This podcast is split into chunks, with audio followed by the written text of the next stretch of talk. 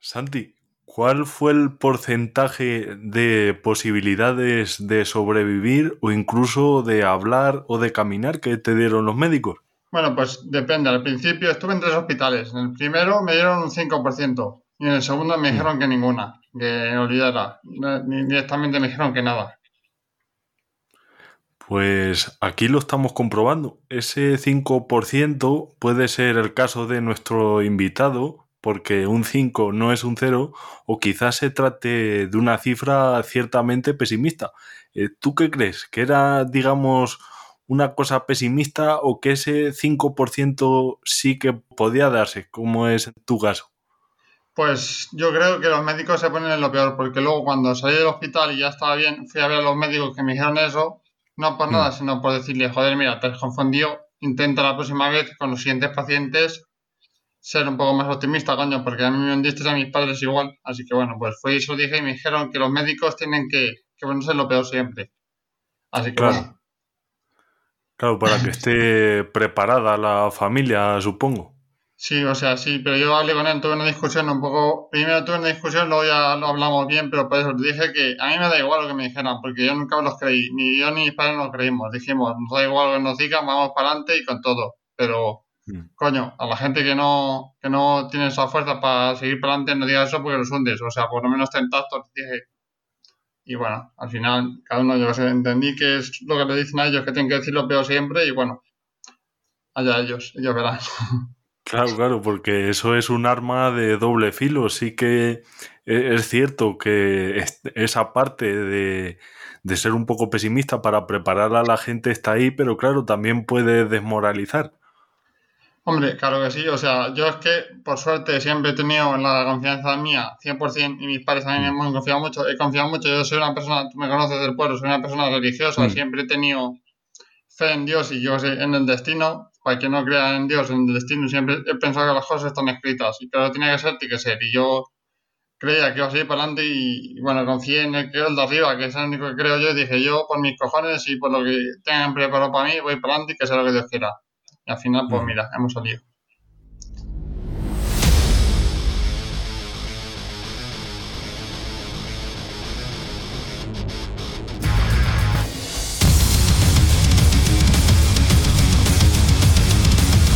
Estás escuchando Informe Chorbinson con Javier Chorbinson.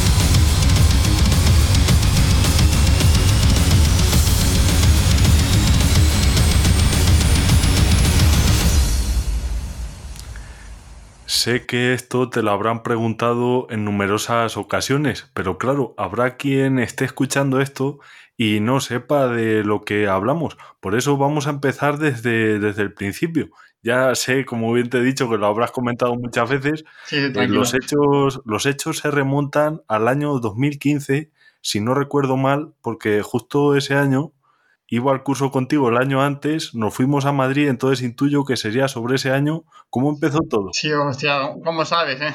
Sí, sí, a ver, te, cuento. sí, sí. Mira, fue en 2015, yo estaba estudiando química en Madrid, había ido a Madrid, o sea, primero fue en 2014 a Madrid a estudiar. Yo aprobé primero de química ya en 2015 pues estaba en segundo empezando la carrera y el 26 de septiembre, el 26 de septiembre, que era sábado, salí de fiesta en Madrid. Y bueno, pues hubo una pelea y tal, y bueno, yo me, llevé un golpe y me empecé a marear mucho. Y dije, joder, a lo mejor es que había mucho alcohol desde hasta el culo, que podía ser, porque yo me, me ponía hasta los ojos cuando salía siempre, lo que tienen los estudiantes, y bueno, hmm. dije, voy a mi casa y a la residencia y ya veremos qué tal estoy mañana. Y bueno, seguía así el día siguiente, seguía súper mareado ya mi padre asustado se lo conté todo y dijo, bueno, no te preocupes, vamos para Madrid y a ver qué pasa. Y bueno, me hicieron una resonancia y ya, hmm. Pues eso, me dijeron que tenía una hidrocefalia en la cabeza que venía a ser producida por un tumor, que si no me lo quitaban me explotaría la cabeza y me moriría. Que gracias al golpe, pues decirlo, se habían manifestado los síntomas, así que me habían salvado la vida en darme un golpe. Claro, entonces tú, eh, después de, de, ocurrir eso, tú eras consciente de lo que te había pasado, pero no sabías que iba a llegar a lo mejor a tanto. Claro, es que, o sea, a mí me operaron, me quitaron el tumor y hmm. sin ningún problema. Yo a las dos semanas estaba en el pueblo otra vez, pero aquí ya en casa, a los días se me empezó a hinchar la cabeza mucho, a doler mucho, y es porque tuve una infección, una meningitis de la operación, que a la gente que lo operan pues le suele pasar eso, que a veces se le inflama la cosa y se infecta. Y lo que me pasó, tuve una meningitis y bueno, pues eso, pues se me, se me inflamó, se empezó a infectar, empecé a marearme mucho, me iban al hospital, vino la UCI aquí a mi casa, me iban al hospital, perdí el conocimiento, caí en coma y luego ya un año después desperté, pero vamos, estoy súper mal y ya es cuando me dijeron que no había posibilidad de sobrevivir y nada. ¿Qué es lo primero que recuerdas tras, tras esos dos años o casi dos años? Es que no sé, o sea, yo muchas veces cuando estoy en mi casa, cuando duermo y sueño, a veces, bien, mm. a veces vienen imágenes como de antiguamente, ¿sabes? Del hospital, pero yo no sé si de verdad ha pasado o no es mi imaginación. Mm. no te puedo decir, pero no sé, me han contado muchas cosas mis padres, mis amigos, pero no, yo no me acuerdo de nada. Me han dicho que, los médicos me han dicho que el cuerpo tiende a eliminar esas cosas que son negativas y mi cuerpo lo elimina todo, por suerte. Claro, entonces tú digamos que que tienes un poco la idea de lo que ha pasado también un poco por lo que te dice la gente que está dentro de tu entorno. Por lo que me ha encantado. Claro, yo no me, yo no acuerdo de nada. O sea, todo lo que cuento yo en mi libro, que estoy escribiendo un libro y lo que cuento a la gente es porque me lo han contado. Yo no me acuerdo de nada. Sí, sí. ¿Y cómo llevas ese libro? Por cierto, Santi, porque ya me lo dijiste hace mucho tiempo y sigo esperando todavía. Es que estoy muy liado, joder. Lo quise, claro, claro. Lo quise acabar hace tiempo, pero es que ahora he empezado la carrera, he empezado psicología, estudio psicología con la recuperación, que todos los días me come por lo menos tres horas de ejercicio. La psicología de la carrera, que tengo toda la mañana así, pues. De momento llevo escrito a 150 páginas, pero quiero escribir un poco más y también quiero repasarlo y eso. Y es que ahora me ha dado por. Porque estoy empezando a contar no solo la recuperación física, también estoy rehabilitándome psicológicamente, que creo que es igual de importante. Empecé a ir a un mm. psicólogo en Alcázar, que mucha gente tiene miedo de decirlo, yo creo que es algo de lo más normal del mundo y lo cuento mm. en el libro también. Toda mi rehabilitación psicológica y lo que, lo que implica eso, lo que, lo que pensaba antes, lo que me ha cambiado y lo que estoy intentando corregir. Es un libro que no te puedes perder, lo tienes que leer sí o sí. Eso, eso es. ¿Tienes ya algún título pensado todavía o, barajas varios? Sí, se llama Horda a la vida. Horda a la vida, porque cuando yo mm. estaba en química, estudiando química en la universidad, en vez de estudiar yo jugaba siempre al museo, iba siempre a la cafetería a jugar al museo y, me acuerdo, y vi que era una metáfora perfecta de lo de la recuperación. Cuando tiras un ordago, que si tú has jugado alguna vez, sabes que es como en el del póker, mm. apostar todo, es lo que tienes que hacer, apostar todo. Yo, a mí, cuando jugaba al me decían que era muy farolero, que siempre iba mintiendo. Yo me iba a una mierda las cartas y yo parecía que era el puto parecía que iba a ganar siempre. Y lo tienes hacer la enfermedad, decir, joder, no puedo con nada, pero aquí estoy yo. Creértelo y gozarlo. Y lo explico, hago una metáfora y cuento todo. Así que más o menos eso. Estás escuchando Informe Chorbinson con Javier Chorbinson. Participa con nosotros en redes sociales. Apunta, arroba chorbido. Y tengo que decir que Santi, bueno, ya lo has dicho tú, que Santi y yo somos vecinos de la misma localidad y casi en la misma calle incluso. Sí, sí, sí. Y a mí la, la primera noticia que me llegó es que te daban por muerto prácticamente. Yo sé que la gente a lo mejor no lo hacía con mala intención, pero sinceramente... Sí, en el pueblo, En, el pueblo, en el pueblo decía la gente que, me había muerto, que me iba a morir, que me había muerto. Bueno, que, en verdad estaba así. O sea, los médicos dijeron que hasta luego. A mis padres les dijeron varias veces que de esa noche no pasaba. Hmm. Y bueno, pues en el pueblo yo muchas veces he hablado con amigos míos que me han dicho, joder, tío, Santi, me han dicho muchas veces que te ibas a morir, que estabas muerto tal, que rezamos por ti, que le daban por muerto ya y yo sé, pero porque de verdad era así, ¿sabes? No se lo inventaban, es que estaba súper mal. Mm. Claro, claro, porque es que, claro, sinceramente el tema tenía muy mala pinta, pero ¿pensaste en tirar la toalla en algún momento o ni se te pasó por la cabeza? Es que es algo que me preguntan mucho, dicen, pero nunca he tenido la valentía, nunca he tenido la valentía que tuviste tú. Y digo, pero vamos a ver, si tú, yo tengo, me pasó esto con 18 años para 19. Hmm. Con 19 años te dicen que te vas a quedar en una cama, en una silla de ruedas, ¿tú crees que te vas a, pasar el resto de la vida ahí o vas a echarle cojones, como hay que echarle, para tener una vida normal y digna? Pues lo suyo es que si luego no puedo conseguir, pues no conseguiré, pero coño, por lo menos por esfuerzo no quede. Claro, de hecho, bueno, ya ni silla de ruedas ni nada, porque ya te hemos visto andando. ¿Cómo, cómo ha ido siendo este proceso pues, de poder ir caminando, aunque sea unos pocos metros, y luego ir incluso de más en más en más metros, incluso a más velocidad? Ha sido duro.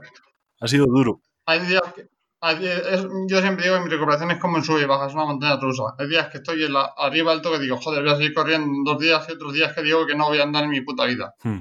Hay días que voy súper bien y otros días que me hondo un montón, pero bueno. el caso es siempre mirar los avances y yo lo que hago siempre es cada mes, el día uno de cada mes, cuando me acuerdo digo, ¿cómo estaba el mes pasado? Y veo las cosas que he mejorado y las cosas que, que he ganado que antes no podía hacer. Entonces, siempre me veo lo positivo. La recuperación más que física, por muy física que parezca, es psicológica. Es totalmente estar fuerte arriba, la cabeza y pensar que puedes con todo. Y también sabemos que aparte de estar en los medios, también estás en las redes sociales y en internet Incluso si ponemos tu nombre, en, ponemos Santi Lara en el buscador, el segundo resultado que nos aparece es Santi Lara Aitana. Yo no sabía quién era. Ah, sí. ¿No, ¿no lo has comprobado, Santi? No, no, no, nunca lo he visto. pues luego lo compruebas. Eh, ah, Pones Santi Lara y el segundo resultado que sale es Santi Lara Aitana ya te digo, yo no sabía quién era esta tal Aitana, llámame raro. No me digas eso, si es la chica más guapa de España, joder. sí, sí, pues nada, no lo sabía, ya te digo, me puedes llamar raro si quieres. La he tenido que buscar. Sé que no, sé que no es tu música, sé que tú eres más de otro estilo, pero es muy guapa. Por eso solo hay que conocerla. Muy guapa, muy simpática y muy buena chica. Se ve que ah, estuvo súper simpática conmigo. Estoy hablando con ella por redes sociales y luego la entrevista, no sé si has visto que me mandó un mensaje en la entrevista que hice el otro día. Sí. Pues eso, súper encantadora. ¿Y cómo, cómo empezó este acercamiento, por llamarlo así, con, la cantante? Pues porque un día estaba, yo siempre tengo, o sea, yo en mi casa, tengo mi casa donde vivo yo arriba y la casa de mi abuela, que estaba, pues un bloque de pisos. Y mi abuela, como falleció hace tiempo, pues tengo su casa como para, aunque hace mi tía la casa, ahí tengo mi máquina elíptica, mi, mis, mis máquinas de ejercicio, mis cosas de entrenar. Y bajé ahí a entrenar pongo la tele, la radio, y como la única emisora que coge la radio en Europa FM, pues la, la puse. Es una canción de Aitana. Y dije yo, mm. hostia, qué guapa es guapa, grábame, que voy a hacer una canción, voy a hacer un vídeo andando y, y, voy a, y voy a subir y tal. Y bueno, cuando sonaba Aitana de fondo, dije, hostia, pues voy a mencionar a Aitana y se lo voy a contar. Que me hace mucha ilusión y quiero conocerla, que es mi sueño conocer a una chica así.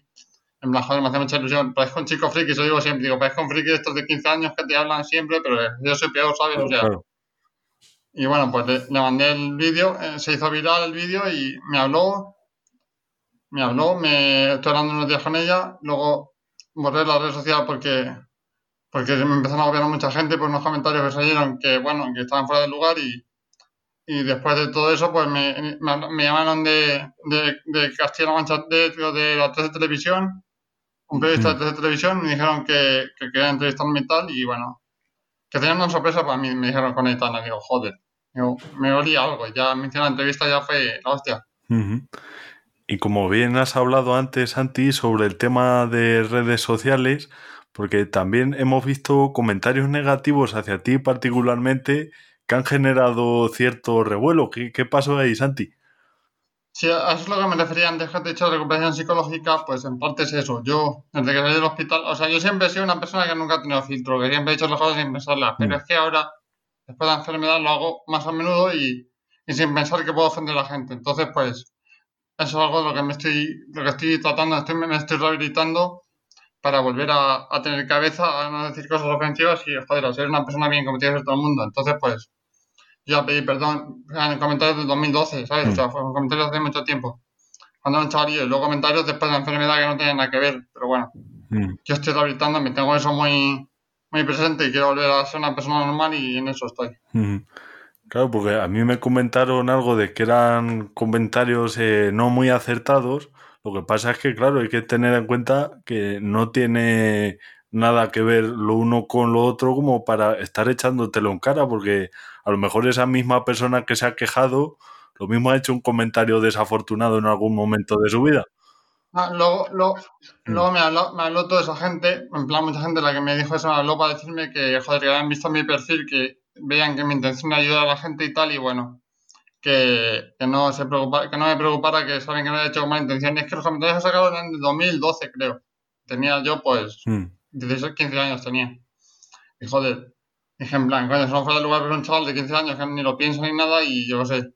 Claro y que la verdad que no, no pretendo ofender a nadie, coño. De hecho, pedí perdón, hablé con la gente que, se había sentido ofendida, me lo mucha gente y bueno, pues solucionarlo. Yo creo que al fin y al cabo esto es lo que me ha hecho darme cuenta, ese boom me hizo darme cuenta que, que tenía que revisar algunas cosas y cambiarlas. Entonces, gracias a eso que pasó, que parecía tan malo, he tenido la valentía para ir al psicólogo y contarlo todo, ¿sabes? Mm.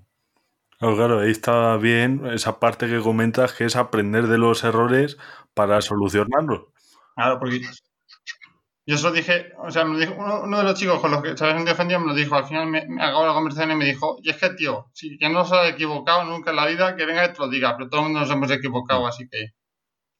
Digo, pues es que es eso, joder, es que, o sea, me equivoco yo, te vas a equivocar tú y me voy a equivocar más veces, claro, me equivoco más veces, la voy a liar muchas veces, yo lo lío siempre. Yo siempre me equivoco, pero coño, aprendes y lo intentas cambiar y si no, pues mira, pues te llevas el palo como me lo llevé en su día, pero bueno, para eso estamos, para rehabilitarnos y para ser más fuertes, joder. Exactamente.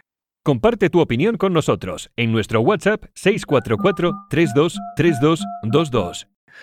Y no, no solo con la cantante, sino también te hemos visto con, futbolistas, con, con, Cazorla, por ejemplo, y con, algunos más. Bueno, ¿cómo, te has metido tan de lleno con esto del fútbol? Joder, porque para mí a día de hoy el Villarreal es lo más importante de las cosas menos importantes. Como dice una frase famosa que dice, en el fútbol es lo más importante de las cosas menos importantes a mí el Villarreal es lo que me, lo que me, lo que me da el estado de ánimo. El día que gana esté súper arriba y el día que pierde esté hecho una mierda.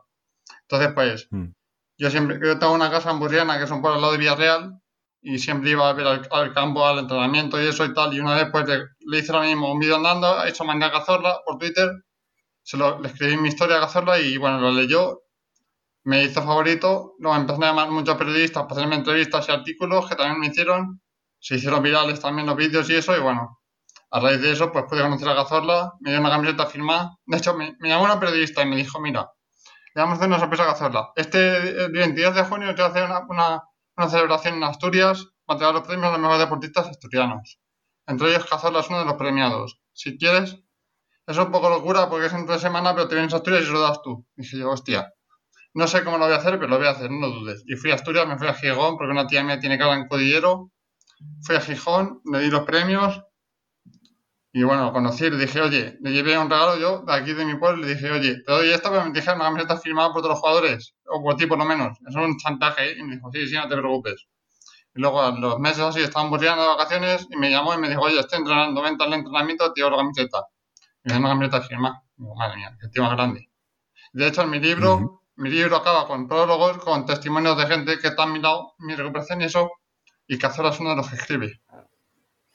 ¿Quiénes son las personas, esas personas clave que han estado a tu lado durante esta recuperación? Aparte de tus padres, obviamente.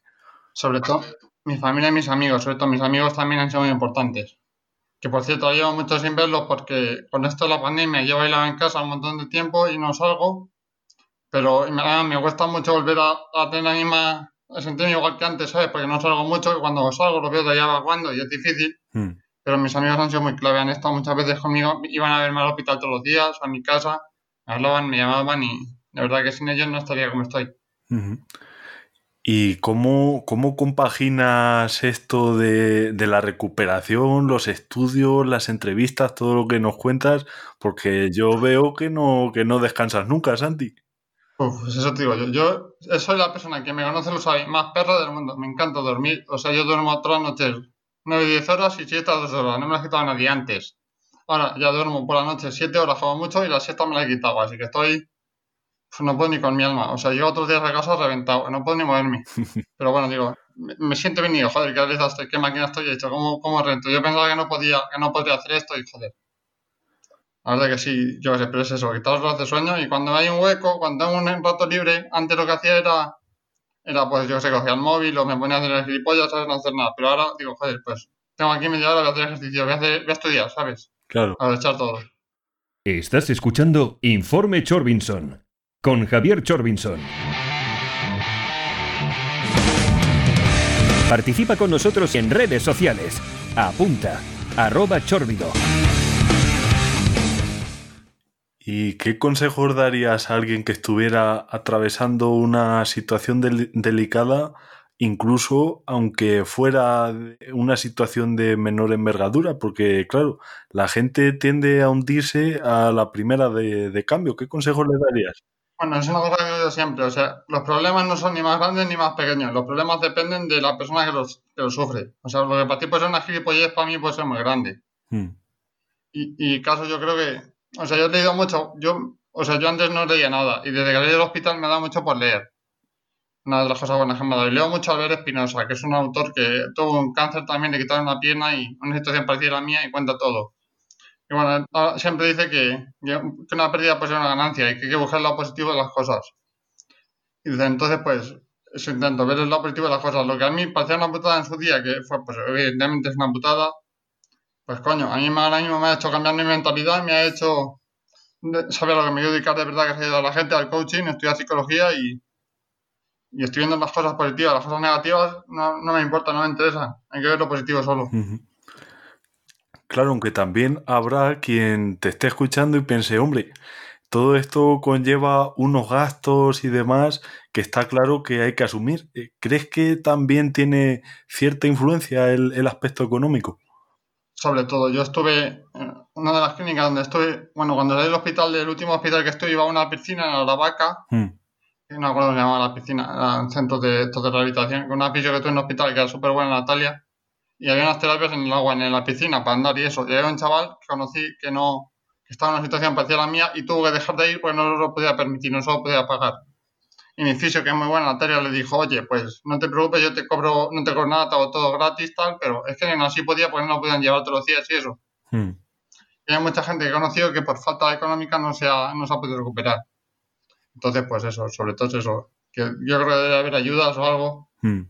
Porque, coño, esto al fin y al cabo no es un lujo, es que nosotros queremos volver a, ser, a tener una vida y a recuperarnos como creo que nos merecemos hacer todos. Entonces, pues, creo que eso nos debe ayudar más, la verdad.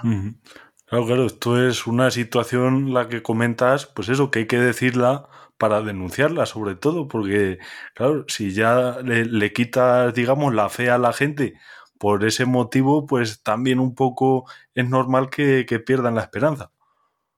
Claro, es que es eso, o sea, no te puedes imaginar lo que gasto yo de dinero en recuperación. Yo tengo, mm. yo antes, ahora, menos, pero antes tenía una época que tenía dos viajes a Madrid por semana, con tres horas allí que se pagaba a, pues a 50 euros la hora, tranquilamente.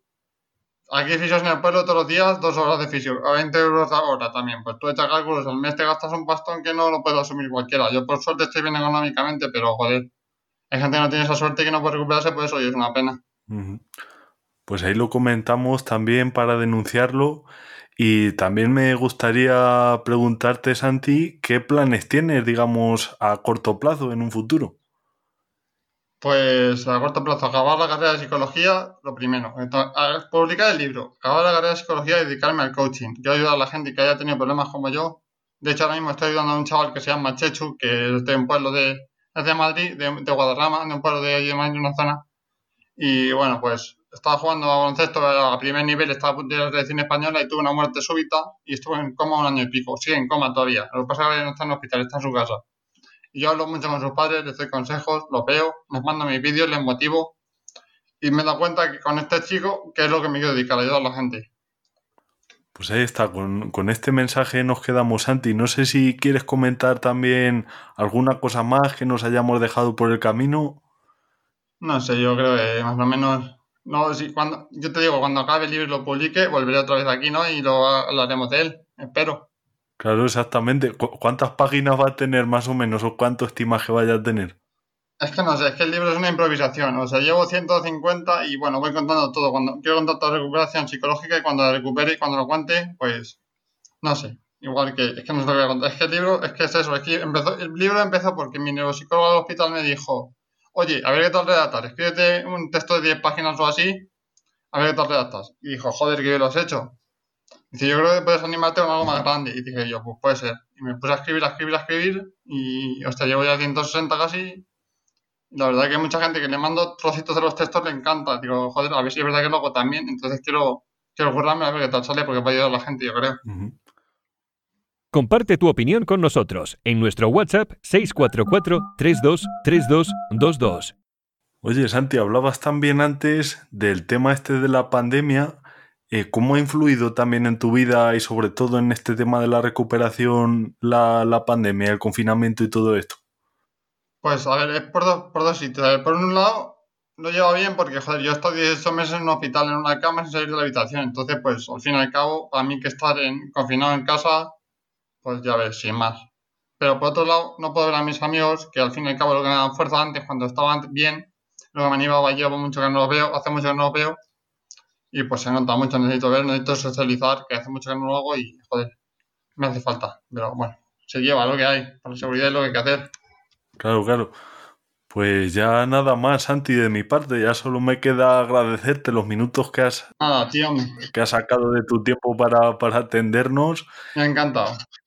Tenía muchas ganas de venir a tu, a tu radio porque ya sabes que ya he estado en la COPE, la SED, en, en televisión, he estado en la tele de Asturias, pero joder, aquí una vez del pueblo, un chaval del pueblo, más ilusión que esto no me hace nada, así que muchas gracias a ti, hombre. Claro, pues ya, ya te dije, Santi, que yo, mi, mi intención era haberme acercado allí o que hubieras venido a grabar allí en el pueblo para tener tu voz en real, no a través de, no a través del ordenador para estar además contigo, pero claro, con el tema este del virus no ha podido ser. Sí, no es algo, sí no es algo, no es algo para solo veo a la fisio, a la, a la Vero, aquí mm. no puedo, el único sitio es algo, no es algo más, así que. Claro, pero bueno. No te preocupes.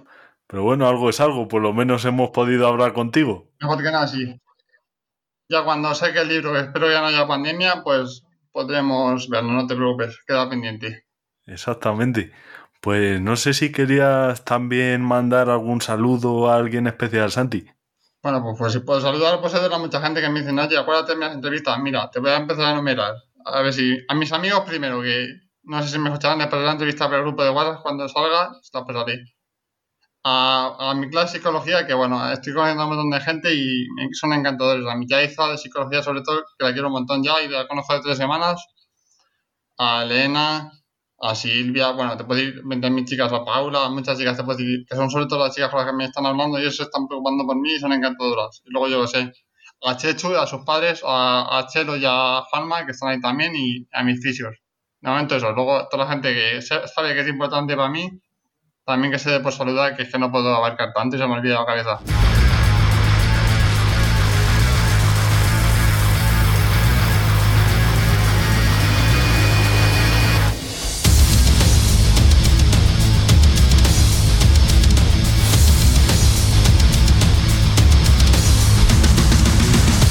Quien no lo sepa, los comentarios que causaron ese revuelo en redes sociales eh, aparecieron en Twitter, donde si bien es cierto que decía palabras nuestro invitado, eh, tipo rojo, maricón y cosas así, eh, hay gente que es, bueno, pues simplemente despreciable, porque seguramente estas personas que están aquí criticando que en parte tienen razón porque son comentarios desafortunados, eh, lo critican diciéndole, por ejemplo, que por eso se ha quedado paralítico, como si se lo tuviera merecido, y luego le dicen además que aparte de tonto, que es facha y no sé qué, o sea, si para criticar esa cosa empleas los mismos medios que estás criticando, pues no tiene sentido. De hecho, me he metido en uno de los perfiles, no me he querido meter en todos, pero he hecho exactamente una búsqueda del mismo tipo que ha hecho él y he introducido la palabra fachas porque sabía yo que iba a tirar por ahí, es el insulto típico. Y este señor que se queja de las palabras vertidas por nuestro invitado Escribe lindezas como los otacos fachas que lo apoyan, qué asco normal que mueran solos. Y otro más, cogía a la Cayetana de élite y le rompía la puta cara. Eso pone el pues el señor este que se queja de los comentarios de nuestro invitado.